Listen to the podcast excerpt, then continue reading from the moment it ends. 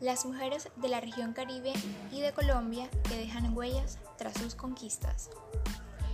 El liderazgo de las mujeres de la región Caribe y de Colombia es un tema de especial interés, debido a que existe un grupo destacado de ellas que han ganado reconocimiento político, ciudadano y en otras áreas importantes en los últimos años, para ocupar cargos significativos a nivel territorial y nacional.